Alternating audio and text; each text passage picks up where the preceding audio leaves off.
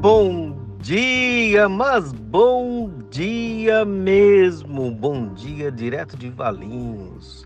Que o Senhor Deus fortaleça o seu coração, abençoe a sua família e dê-lhe um dia abençoado. Lhe convido para mais um encontro com Jesus.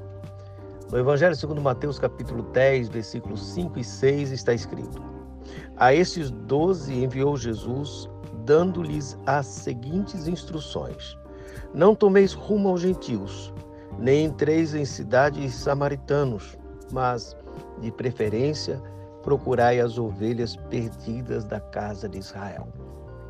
Assim como João disse, Jesus veio para os seus, mas os seus não receberam mas tanto quanto receberam, deu-lhes o poder de serem feitos filhos de Deus. O foco dos discípulos. Jesus dá instrução, o objetivo, a prioridade. Era necessário pregar primeiro para a casa de Israel. A casa de Israel havia perdido o direcionamento, tornou uma religião tão estruturada, mas não proclamou. Jesus proclama e manda que os discípulos proclamem aos filhos de Israel. Claro que o evangelho, o Senhor Jesus já sabia, alcançaria os samaritanos e os gentios, mas este era o momento. É importante para o discípulo saber o foco.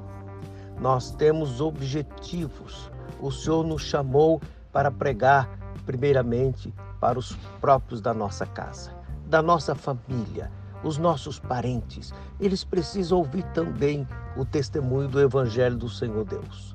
Senhor, nos ajude a sermos evangelistas, missionários, proclamar a tua palavra com testemunho, com verdade, com vida.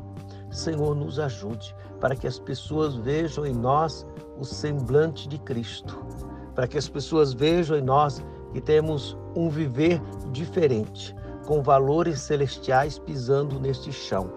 Nos ajude a ser bênção na vida dos nossos parentes, dos nossos amigos, dos próximos. Porque às vezes se pensa em pregar em lugares tão distantes, quando temos a oportunidade daqueles que também estão perto. Fortalece o nosso coração, tenha misericórdia de nossa nação e nos dê a tua paz, em nome de Jesus. Amém. Avante, cristão!